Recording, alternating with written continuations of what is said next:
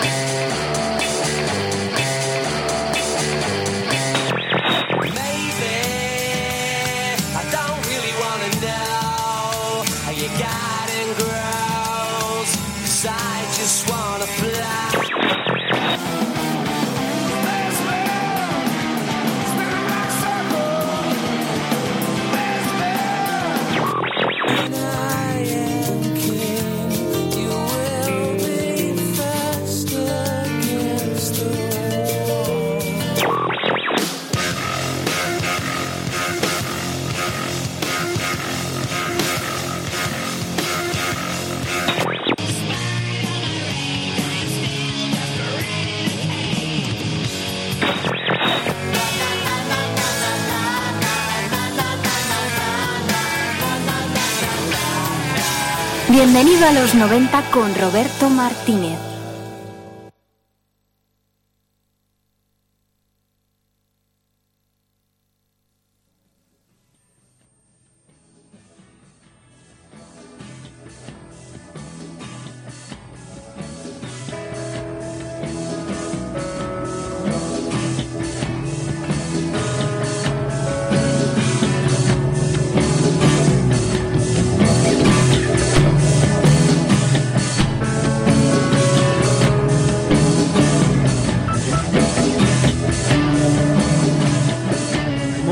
Tardes, cuando se cumplen las 6 y 2, sintonizas el 107.3 de la FM, arranca, bienvenido a los 90.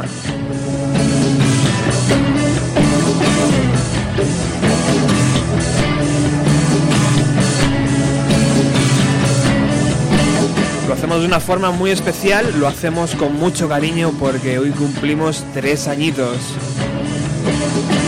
Tres años de misión y recuerdo aún cuando me decían un programa sobre los 90, eso en un año está ya acabado. Pues fíjate, ya van tres.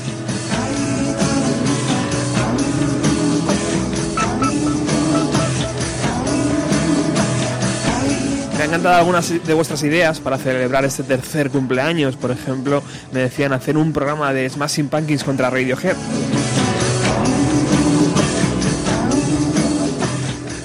Otro amigo también me decía que una lucha entre REM y U2 en los 90, muy buena idea. Me han encantado, hay muchas ideas y me las voy a guardar para próximos programas, por supuesto. Gracias.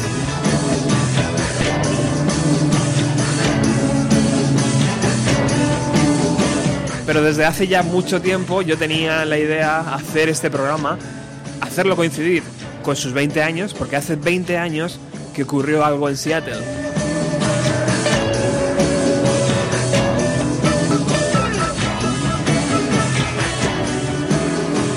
Hace 20 años Eddie Vedder arrancó un programa de radio desde su casa invitando a músicos, artistas, a vecinos, a gente comprometida.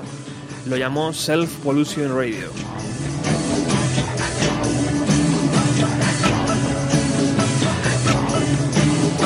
La idea no era nueva, ya lo habían hecho hace unos años atrás a través de una radio que retransmitía algunos de sus directos y bueno, Eddie Vedder pinchó vinilos después de un concierto, tanto le gustó la experiencia que decidió hacerlo a mayor escala.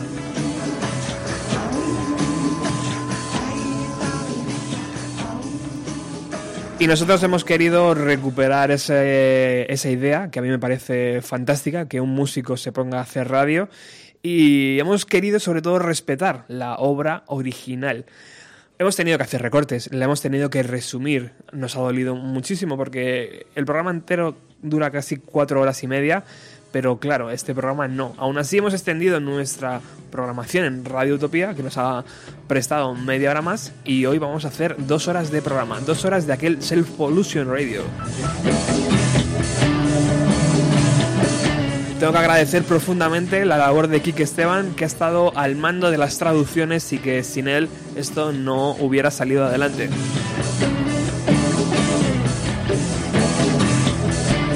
Impresiona el mensaje inicial, el mensaje de apertura que hace Eddie Vedder porque parece escrito anteayer.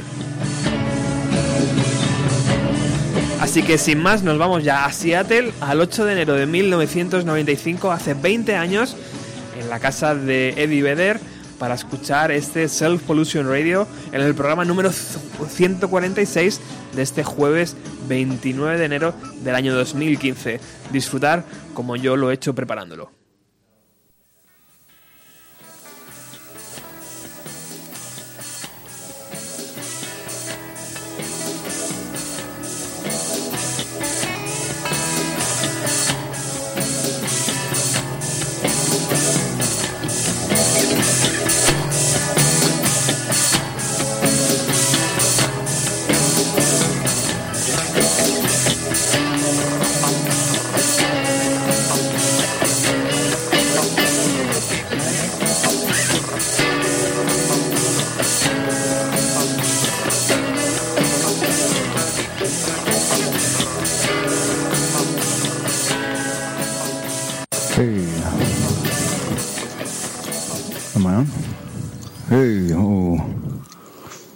Vamos allá.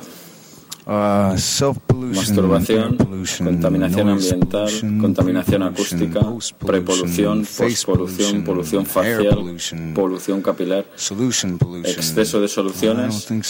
No lo creo. No hay suficientes soluciones para los complejos problemas que tenemos hoy día. Es que aquí estamos emitiendo desde este pequeño estudio en Seattle. No sé si tenemos respuestas acertadas para algunas de las cuestiones que podrían surgir aquí esta noche. 'em Pero quizá podáis llevarlas a casa y darles una vuelta, pensar cómo os sentís. Quizá el comienzo del cambio empieza en nuestra cabeza, dejando que nuestras actitudes evolucionen. Y esa evolución tiene lugar cuando uno se informa. we bring this up, well, El motivo por el que uh, estamos haciendo esto es que noticed hemos society detectado que en Estados Unidos estamos abriendo las puertas de nuestras casas a ciertos overflowing tipos que nos inundan de información. Uh, Hemos detectado ciertas actitudes peligrosas y que la mentira es tratada como si fuera el Evangelio. Sencillamente queremos poner nuestro granito de arena para uh, solucionarlo. Aunque sea en una gran uh, inferioridad de condiciones. Quizá esto sirva para recordaros que no estáis solos en, vuelta- minority en vuestra protesta y que si queréis Uh, votar para el cambio, quizá la uh, perhaps mayoría va a tener que hacer un poco de ruido.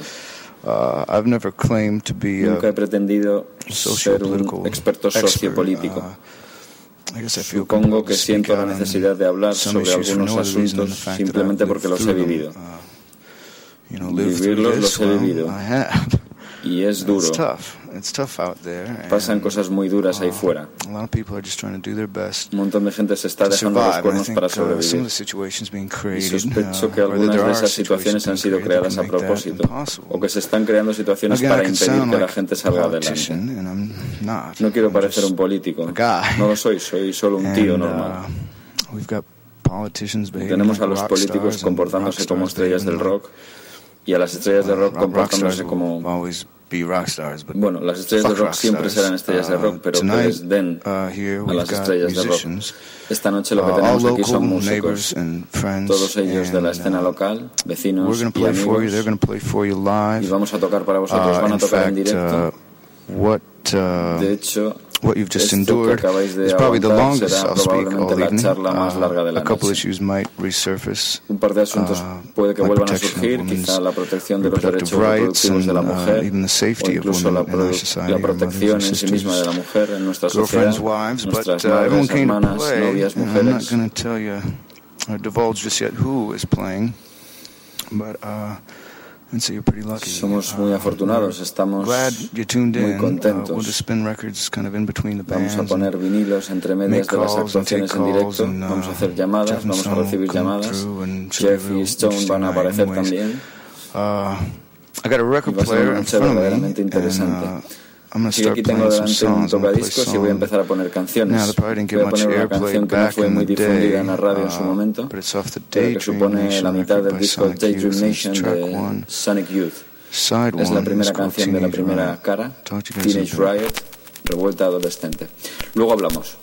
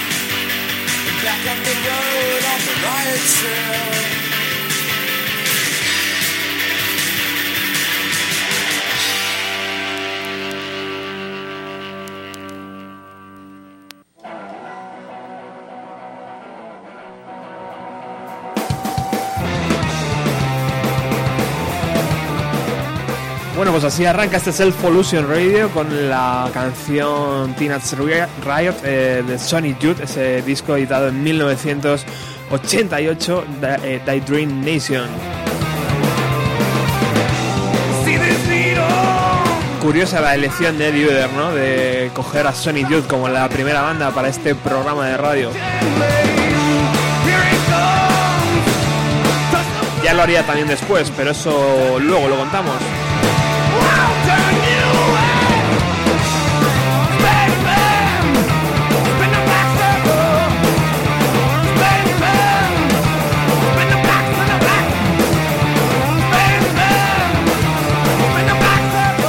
Y como es un evento de Pearl Jam y como estaba claro, los seguidores de Pearl Jam queríamos escuchar a la banda, pues evidentemente lo primero que hicieron fue coger los instrumentos, irse al local de al lado para eh, hacer un concierto y emitirlo a través de la FM.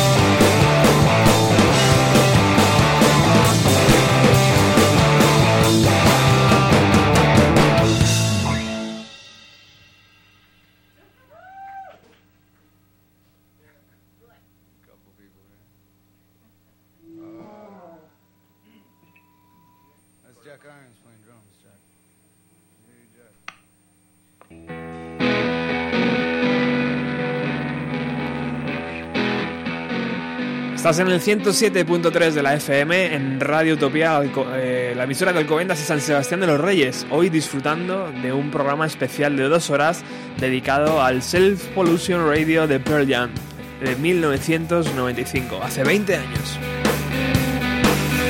Y estamos en un momento muy dulce porque la banda ha cogido los instrumentos y nos está ofreciendo un concierto.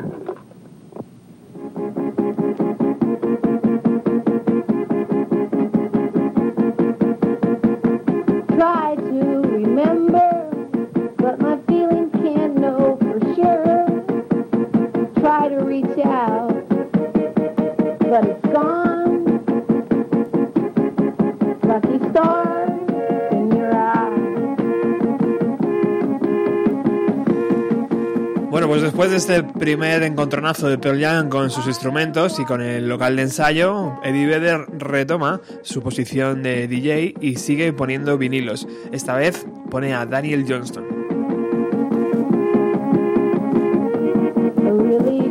Ya sabéis, aquel músico que se hizo muy famoso, mundialmente famoso, porque Kurt Cobain tenía una camiseta de uno de sus discos.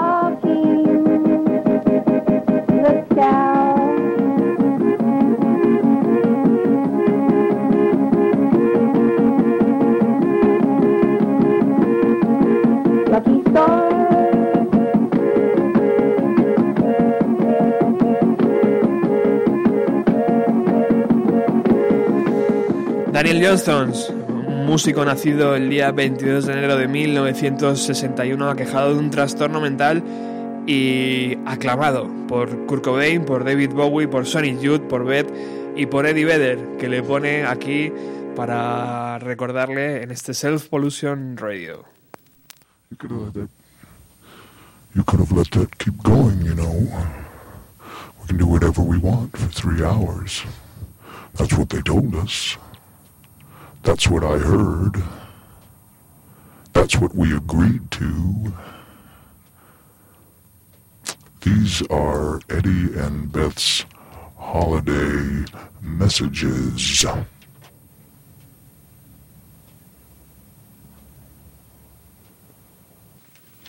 Is the Descendants.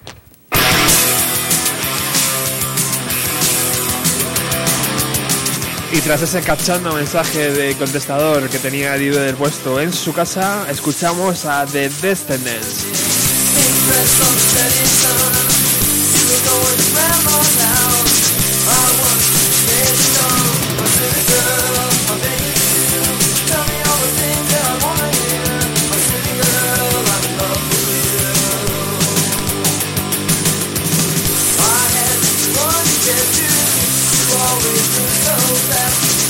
so silly laugh. Sundays.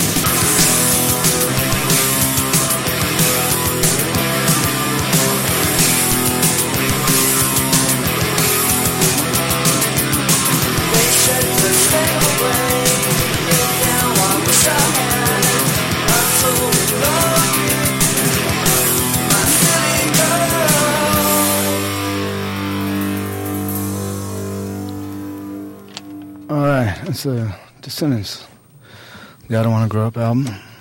Uh, we're honored to have, humbled, honored, excited. Uh, the Fastbacks uh, are here and they're in the house and they're ready to play. So uh, let's let them play.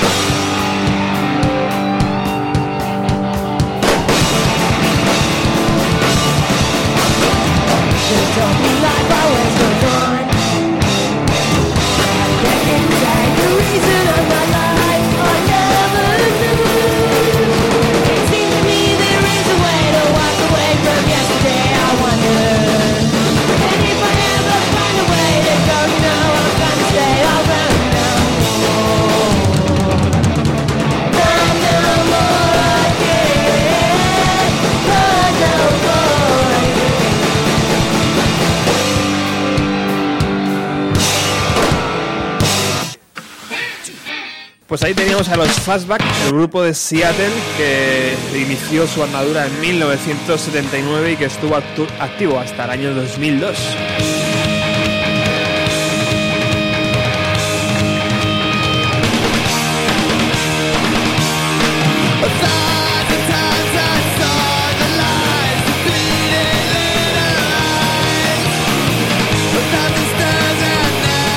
Otro de los LPs que Eddie Vedder puso en ese Self Pollution Radio, editado, eh, editado al mundo el día 8 de enero de 1995 en su casa de Seattle, fue esta banda, The Kids.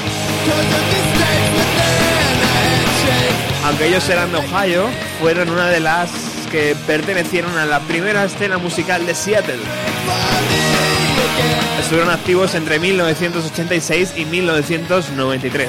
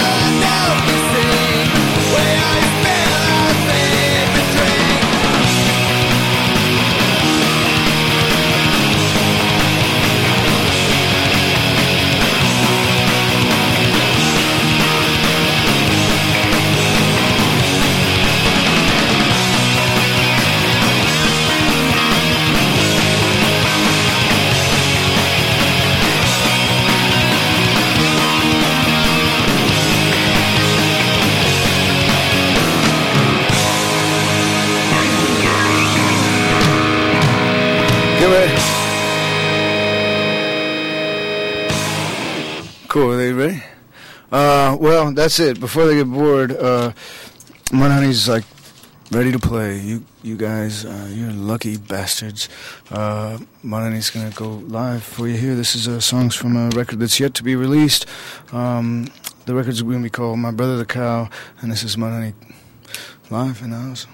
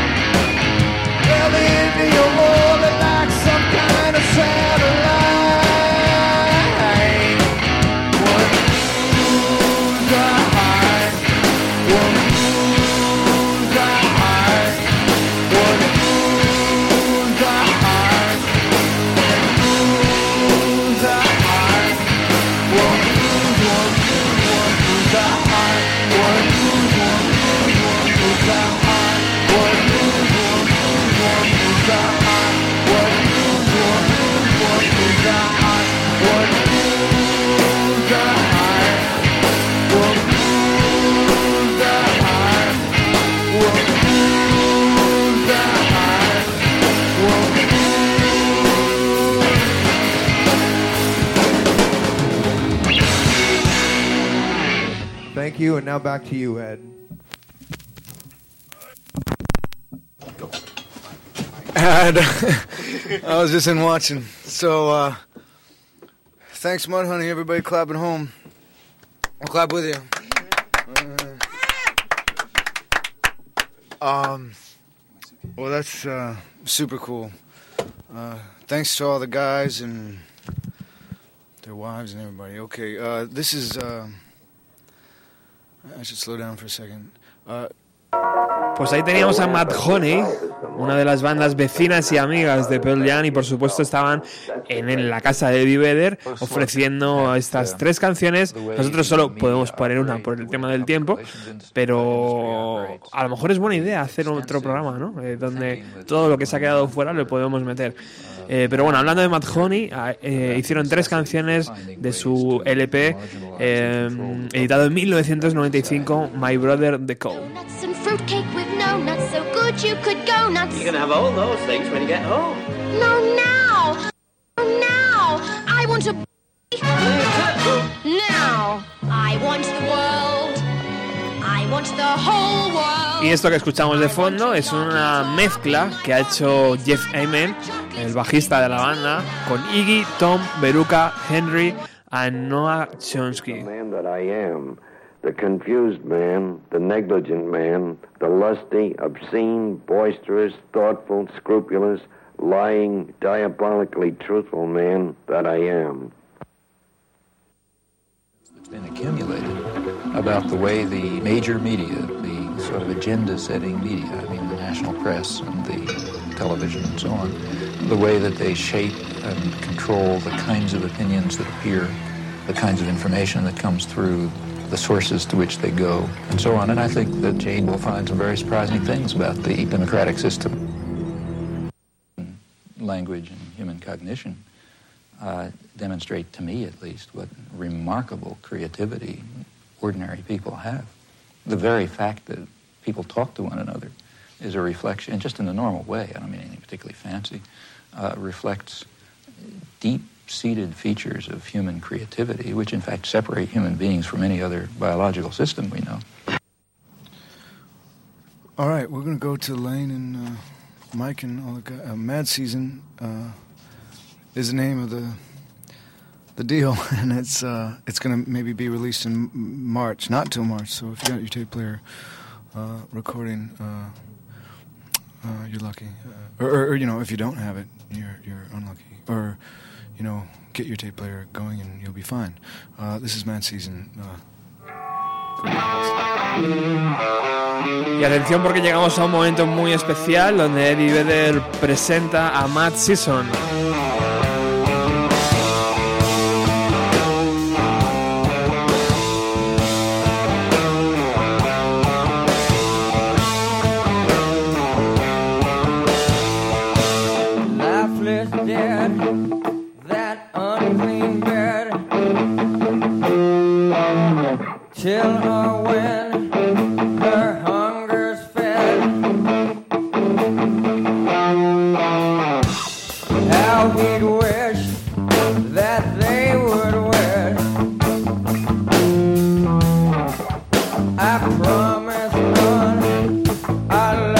it's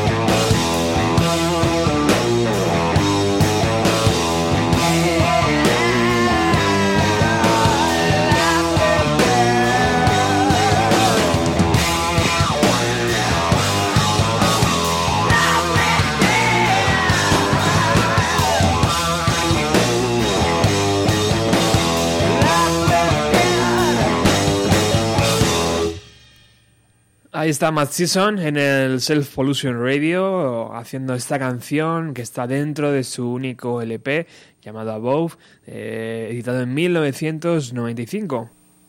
Hi, we're Matt Season. Wow. Baker, Barrett, Lane, and Mike.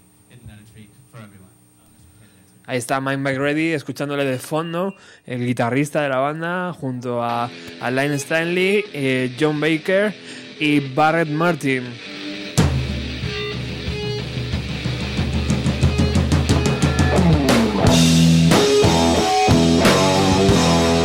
Imagino que estáis al tanto de la actualidad, ¿no? Matt Season vuelve con Chris Cornell eh, en, la posición de, de cantante y Duff McKagan, el que fuera bajista de Guns N' Roses, va a sustituir a John Baker.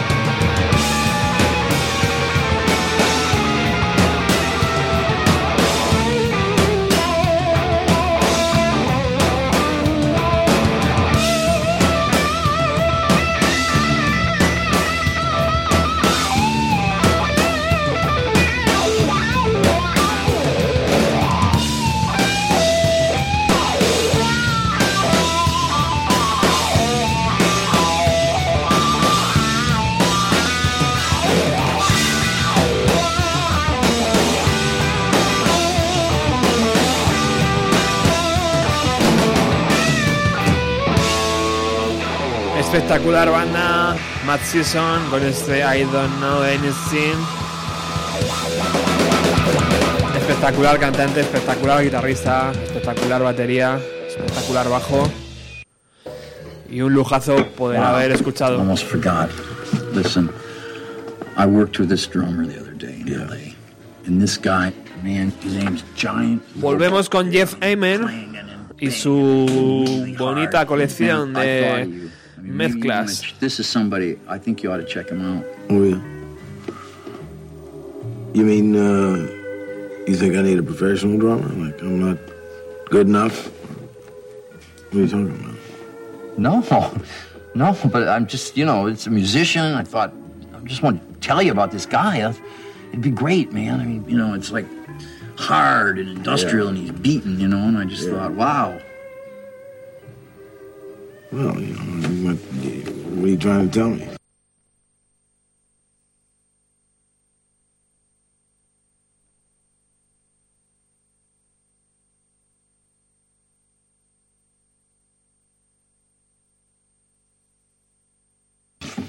Forget it, man. Forget it. Uh, that was uh, my friend Tom and Iggy, are my friends. Uh, that was a excellent uh, performance by Mad Season. Uh, I'm really looking forward to uh, hearing the rest of the record. Mike actually played me a couple of weirder songs, and uh, thought it was really, really nice. Um, th- this is a, a, a song uh, that uh, some of my friends, uh, kind of a eclectic group of friends, Robbie Robb, um, a friend of mine from South Africa, and Carrie and Richard, and uh, this uh, amazing keyboard bongo player named uh, Amos. Uh, so uh, here's a song called Solitude by Jungle Oats. Bueno, no creáis que somos nosotros los causantes de estas interrupciones. Estáis escuchando el programa íntegro como se emitió el día 8 de enero de 1995. Y como todos los programas en directo, pues tienen sus pequeñas cosas. Pero nosotros hemos decidido respetar eh, el formato original. Bueno, Jeff Ament estaba presentando lo que era su proyecto en aquel 1995, ¿lo recordáis? Se llamaban Three Fish.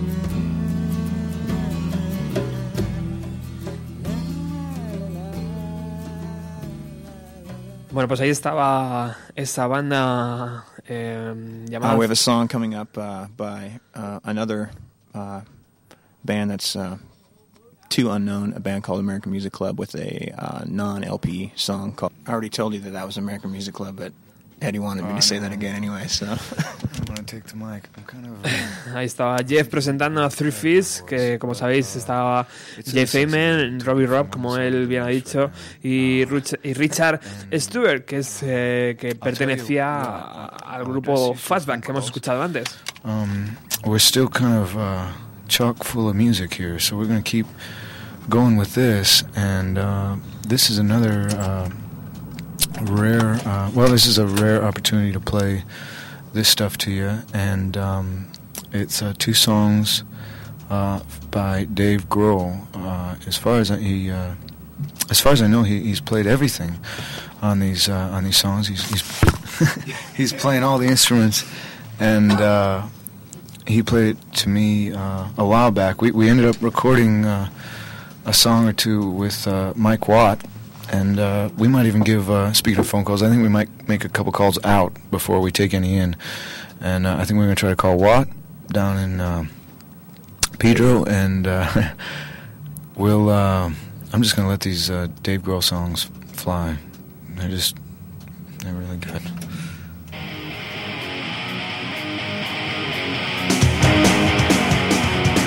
Bueno, pues ahí estaba Eddie Vedder presentando, a- hablando de Mike Watt, como recordáis, que hace unos meses hablábamos de aquel importante disco de Mike Watt donde reunió a muchísima gente como Dave Grohl y como Eddie Vedder. Y bueno, el mismo Eddie Vedder presentaba lo que era canciones nuevas de los Foo Fighters, que por aquel entonces él decía el nuevo proyecto de Dave Grohl. Todavía no estaba a lo mejor claro y presentaba esta canción, Gas Chamber, que los Foo Fighters hacían en directo, una versión de Angry Simmons.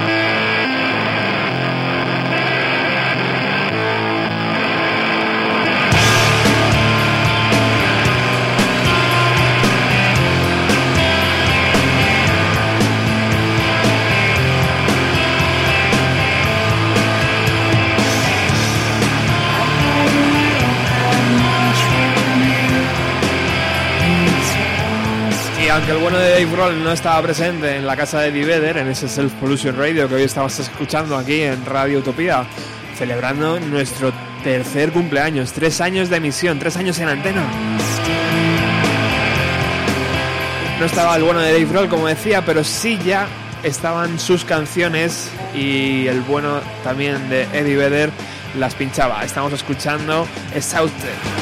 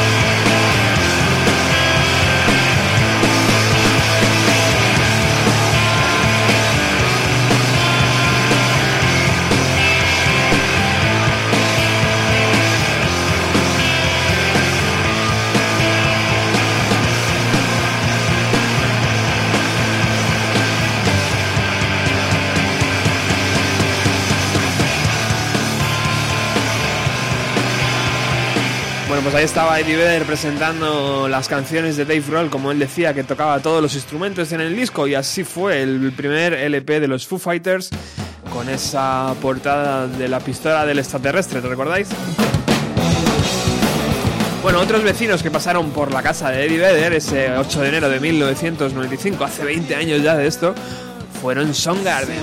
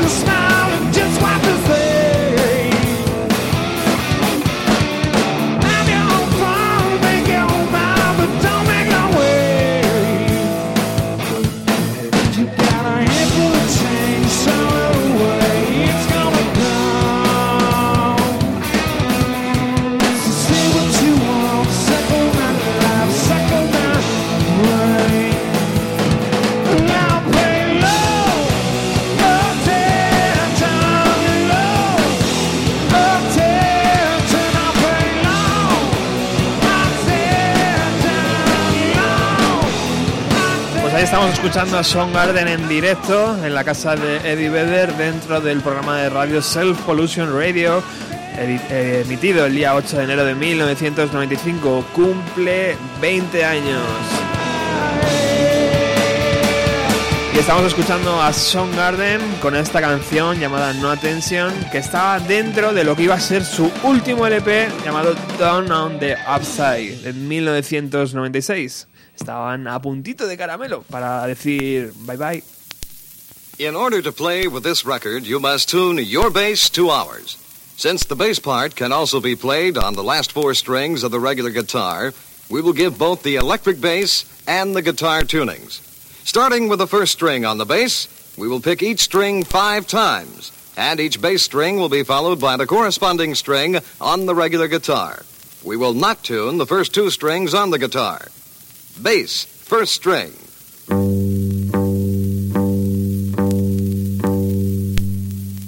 Guitar, third string.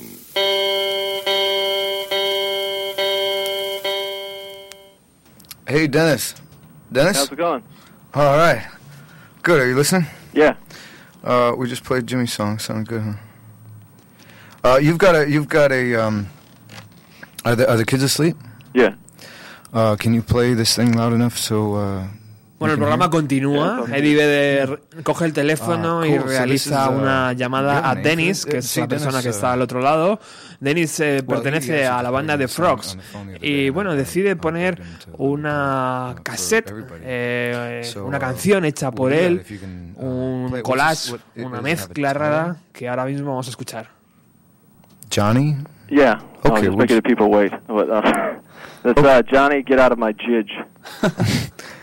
Okay, let's hear it. Okay. It's Johnny. Johnny made it. Johnny.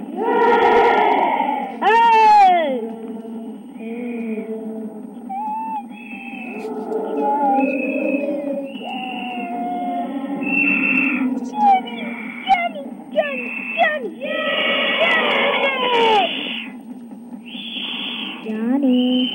tirar a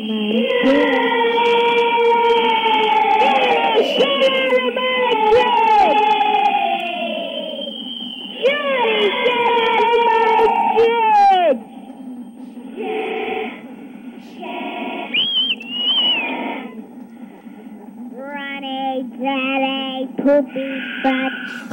Johnny, you but Johnny! The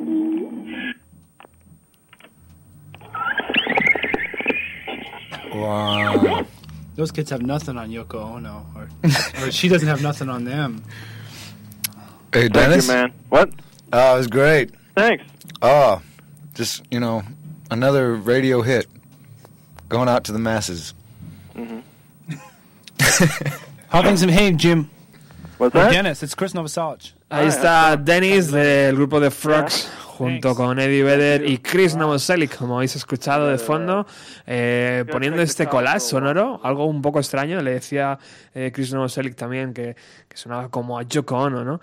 Y hablando de Chris Novoselic, él llegó a Self Pollution Radio para hablar de su libro, como pasó aquí con Umbral. Y efectivamente, vamos a ver cómo eh, relataba el primer capítulo de aquel libro que estaba escribiendo en 1995.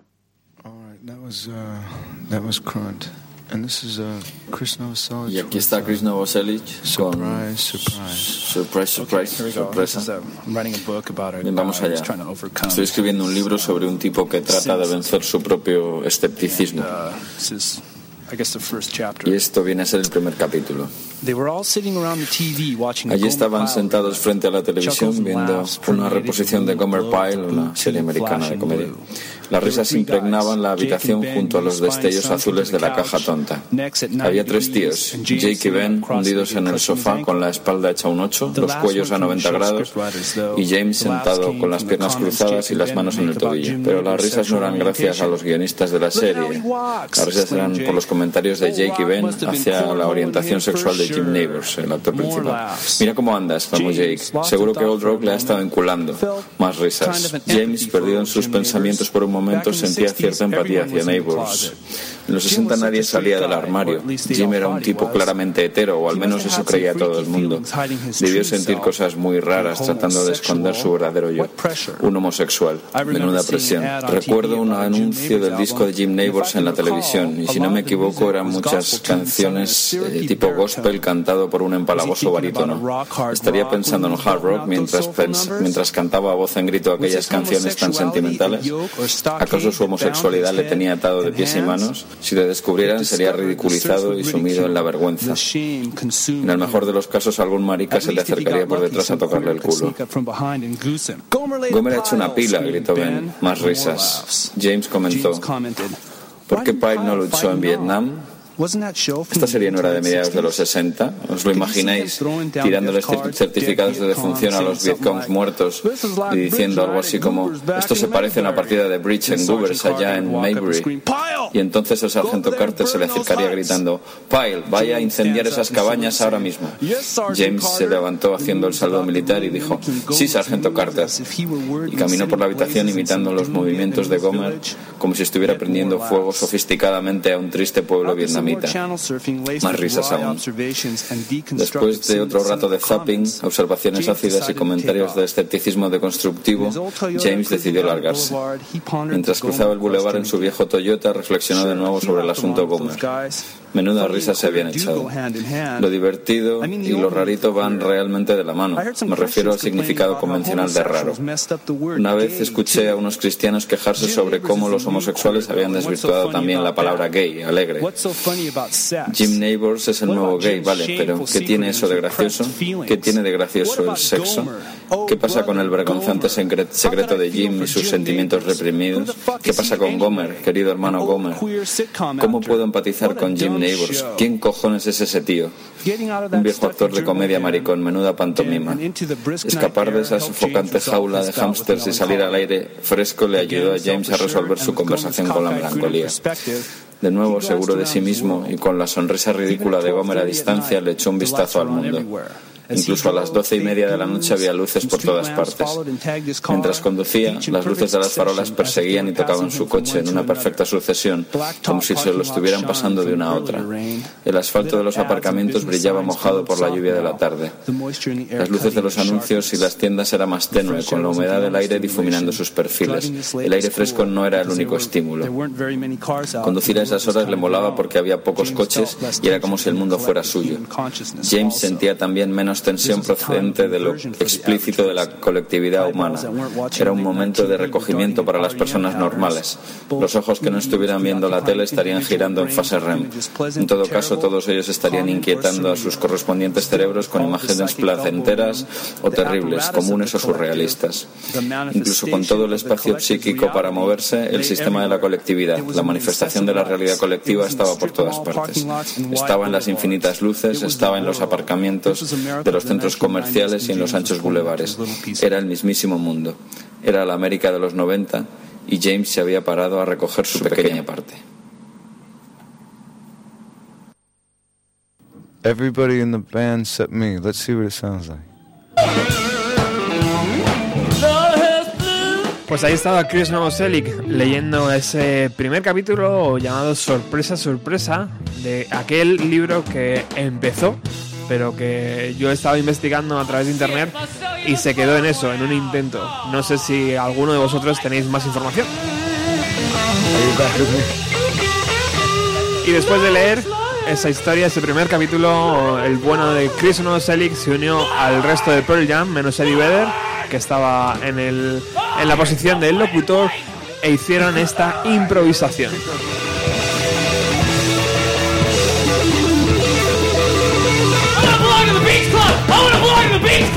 I want to belong in the Beach Club! That's where the beautiful people are in the Laurelhurst Beach Club! Laurelhurst! Laurelhurst! Laurelhurst!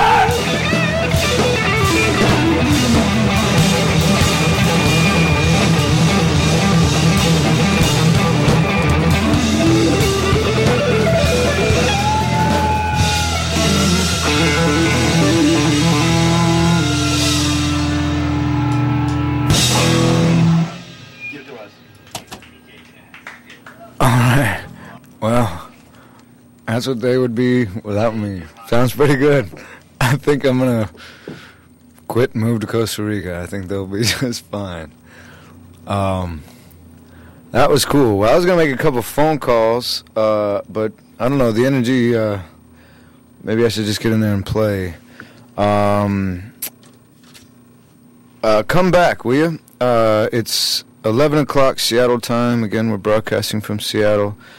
Uh, it's been really nice. We're in a secret spot, and no one's hassled us, so uh, we've had a great time. Everyone's just having a really good time. I hope you are too. And uh, we're, we're a half hour over officially, but we're gonna keep. Uh, I'm, I'm gonna go in and uh, we'll play some songs, and then uh, maybe I'll make a couple phone calls and take a couple of phone calls uh, after this.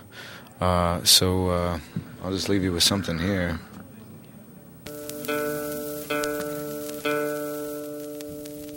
Bass, third string.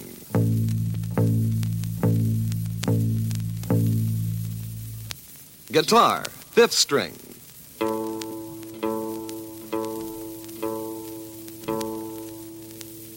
Bass, fourth string.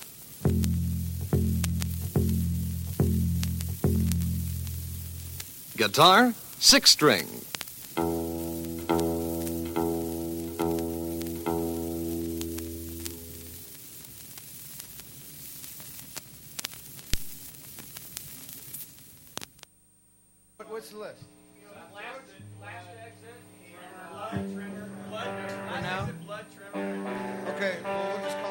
Después de la improvisación de Chris Novoselic con Pearl Jam, ya Eddie Vedder ha cogido su posición de cantante y van a ofrecer otro, otro mini set de, de conciertos porque la gente evidentemente estaba disfrutando con el programa de radio que duró unas cuatro horas y media, pero que también necesitaba escuchar a la banda en directo.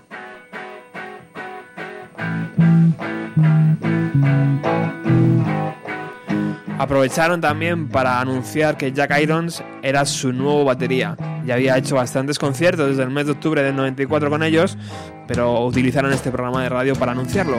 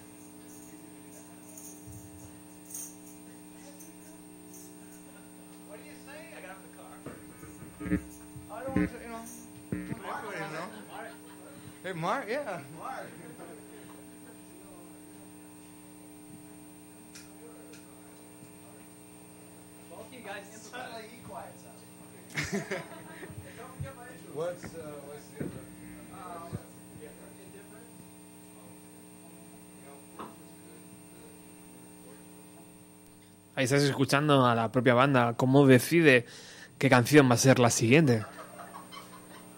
Acompañados, bien acompañados por gente, Chris Cornell, Matt Honey, el propio Chris Novoselic.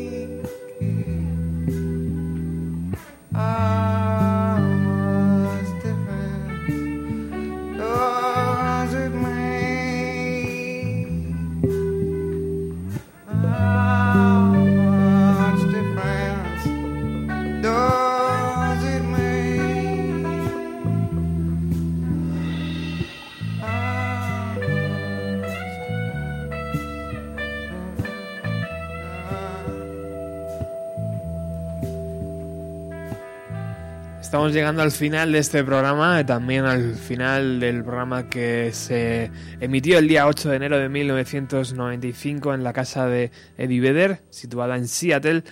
Ese programa se, se acabó, se acabó llamando Self Pollution Radio y hubo una parte final eh, bastante eh, intensa. Eh, por un lado, el, el bueno de Eddie Vedder habló con, con Dee Plecas eh, sobre eh, el voto por el cambio, por la, por la elección.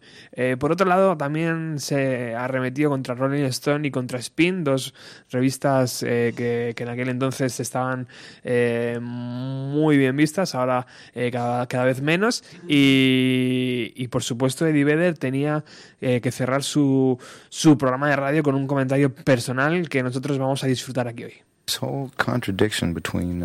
Toda esta contradicción entre no instruirnos y a la vez pretender, yo qué sé,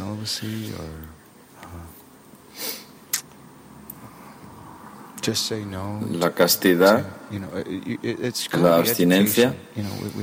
Tenemos que instruirnos, necesitamos gente instruida.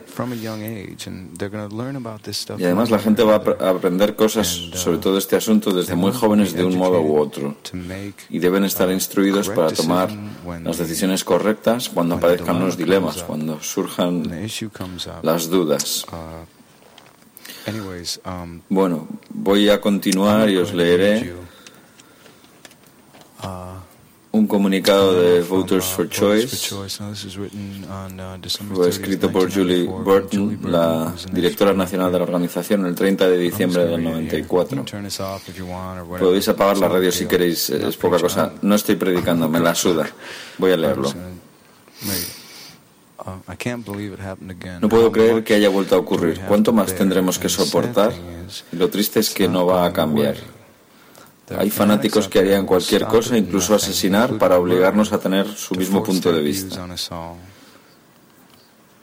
Hoy, 30 de diciembre, siete personas han sido víctimas de un ataque a la libertad de decisión. Dos mujeres han muerto.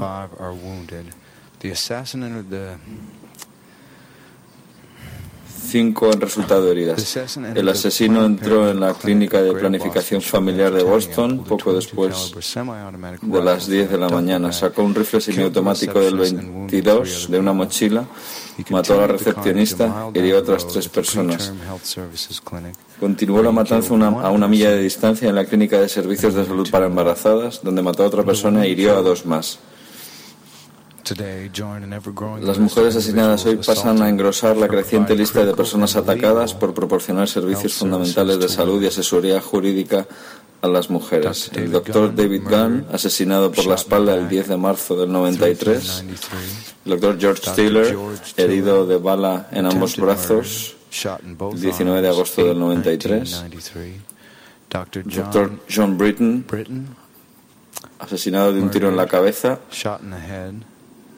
el 29 de julio del 94, James Barrett, asesinado al escoltar al Dr. Britton, el 29 de julio del 94, June Barrett, herida y viuda, el 29 de julio del 94, era su marido al que habían matado, y el Dr. Gary Romales, herido de bala en las piernas, el 8 de noviembre del 94, además de los 7 de la semana pasada. ¿Cuántas víctimas más tiene que haber hasta que los pacientes, el personal de las clínicas y los médicos dejen de sufrir la intimidación de los terroristas? Los grupos a favor del derecho a decidir llevan mucho tiempo sosteniendo que hay una estrategia nacional de asesinato en el seno de la comunidad contra el derecho a decidir. Recientemente descubrimos que existe un manual de acción terrorista, la tercera edición en tres años, editado por el Ejército de Dios y distribuido por todo el país. Este libro da instrucciones paso a paso sobre cómo asaltar clínicas con bombas, productos químicos y otros medios violentos. Desde que se publicó, el número de ataques a las clínicas se ha triplicado. Muchos líderes antiabortistas siguen rechazando la responsabilidad de su retórica y la violencia que ésta estimula. Si podéis escuchar atentamente esta parte. La operación rescate del reverendo Pat Mahoney ha culpado de la violencia que vivimos a la ley del libre acceso a las clínicas porque considera que provoca e intimida a los manifestantes pacíficos facilitando que la gente se tome la justicia por su lado. Know, Como sabéis, esta es la única ley que protege a las clínicas de planificación familiar de la violencia. La solución no es retirar la poca protección de que disponen las clínicas. Bueno, lo que denuncian es que por el hecho de proteger las clínicas están estimulando que los manifestantes lo hagan de una forma más violenta. No dejarles estar en la entrada principal, según ellos, crea una situación aún más violenta en los laterales del edificio. Bueno, sigo. Ahora más que nunca, eh, eh, permitidme que vuelva un poco atrás. La solución no es retirar la poca protección de que disponen las clínicas, sino aumentarla. Ahora más que nunca debemos luchar contra esta ola conservadora que ha tomado el Congreso. Debemos elegir líderes progresistas que voten a favor de la presencia de la policía en cada clínica. Al fin y al cabo, solo estamos protegiendo aquello para lo que ya hemos votado. Que llevaría a una mayor protección de las clínicas y propugnaría una advocate mayor y más rápida investigación de los antiabortistas violentos. Um, Bueno, es muy fuerte, o sea, lo estamos pasando aquí muy bien en la radio y tal, pero hay que tener en cuenta estas cosas y vosotros debéis saber todo esto. uh, Y aquí, de todas formas, tengo una cita de Gloria. De era una nota que decía, Gloria no sabía nada de los ataques hasta que leyó mi nota de ayer. Menos mal que se la enviamos. Y su frase fue, nada podría estar más claro. Y esto precisamente lleva a otro nivel, así que si todavía seguís ahí, escuchad atentamente. Nada podría dejar las cosas más claras que esta masacre de Massachusetts respecto al verdadero mensaje del movimiento antiabortista. El verdadero mensaje del movimiento antiabortista no es pro vida, sino antimujer. Nada de respeto mutuo, sino control terrorista. Estos terroristas antiabortistas siguen mostrándonos lo que piensan hacer. La duda es qué va a hacer el gobierno de los Estados Unidos y qué van a hacer sus votantes. ¿Cuándo tendremos claro que, de una vez por todas, que la vida y la libertad de las mujeres de cualquier raza son tan importantes como las líneas aéreas, el World Trade Center o los objetivos uh, u otros objetivos que amenazan la vida y los asuntos tanto de hombres como de mujeres? uh, Lo que quieren decir esto uh, Lo que quieren decir es eso, que cuando hubo problemas con el World Trade Center, nos ocupamos de ellos. Cuando hubo problemas en las líneas aéreas con la actividad terrorista, nos ocupamos de ellos. Pero nada se ha hecho ahora con nuestras clínicas, que son claros objetivos. Y continúa diciendo, ¿se tomarán por fin los crímenes contra las mujeres con la misma seriedad que otros? Hasta que veamos a los culpables condenados y se eviten los crímenes, cada hombre y mujer de Estados Unidos debe tomarse la protección de nuestra comunidad y nuestras clínicas como una prioridad personal. Si es necesario, montaremos guardias en las, en las puertas de las clínicas para que todo esto no vuelva a pasar otra vez. Doy mi palabra y envío mi más profunda simpatía a todos los que han sufrido este terrorismo y a todos los que defienden la libertad frente a él. Bueno, eso es todo. La próxima semana haremos un concierto para intentar ayudar, haremos una pequeña rueda de prensa. it's something we all, Es algo que todos debemos, eh, es un derecho fundamental. Votamos a favor de esto, de cuidar de quienes, no sé, es un asunto complicado.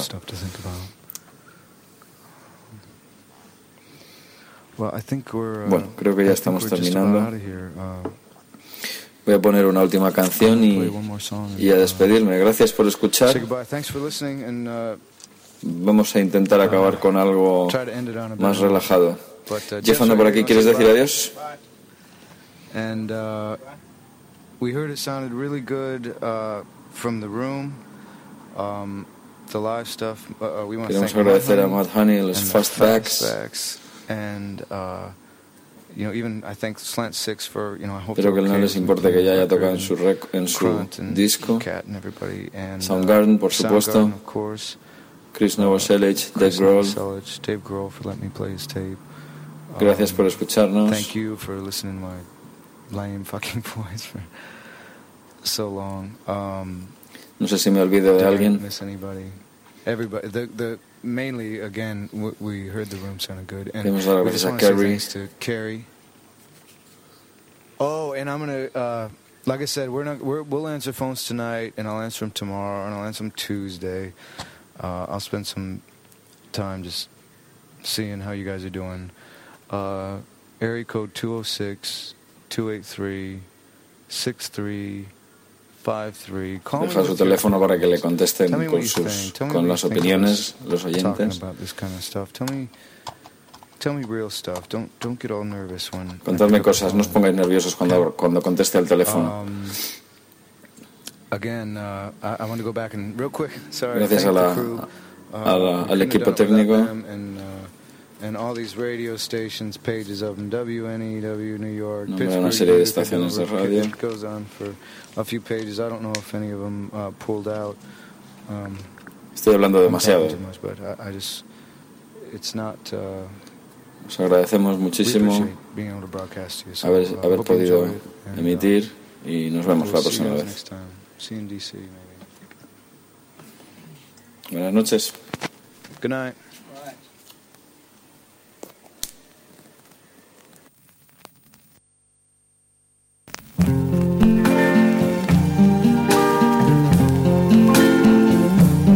I see trees of green.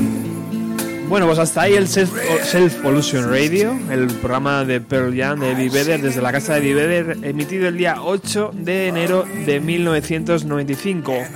Cumple tre- eh, 20 años, no 30, no 20, 20. What a wonderful world. Y nosotros también nos despedimos, estamos súper contentos de haber cumplido estos tres años de emisión hoy y esperemos que sean tres, seis, nueve más, los que sean. Agradecer a Kike Esteban que hoy haya sido nuestro Eddie Vedder particular, se ha currado las traducciones y hemos podido disfrutar y entender mucho mejor lo que allí ocurrió.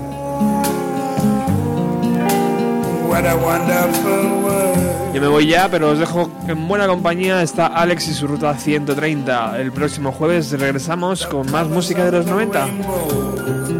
So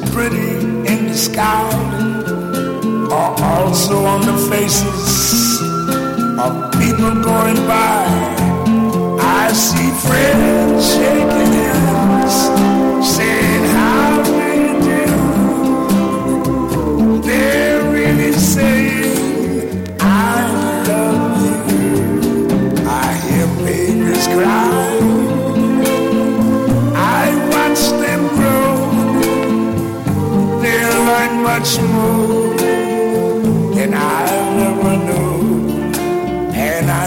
to myself, what a wonderful world. Yes, I think to myself, what a wonderful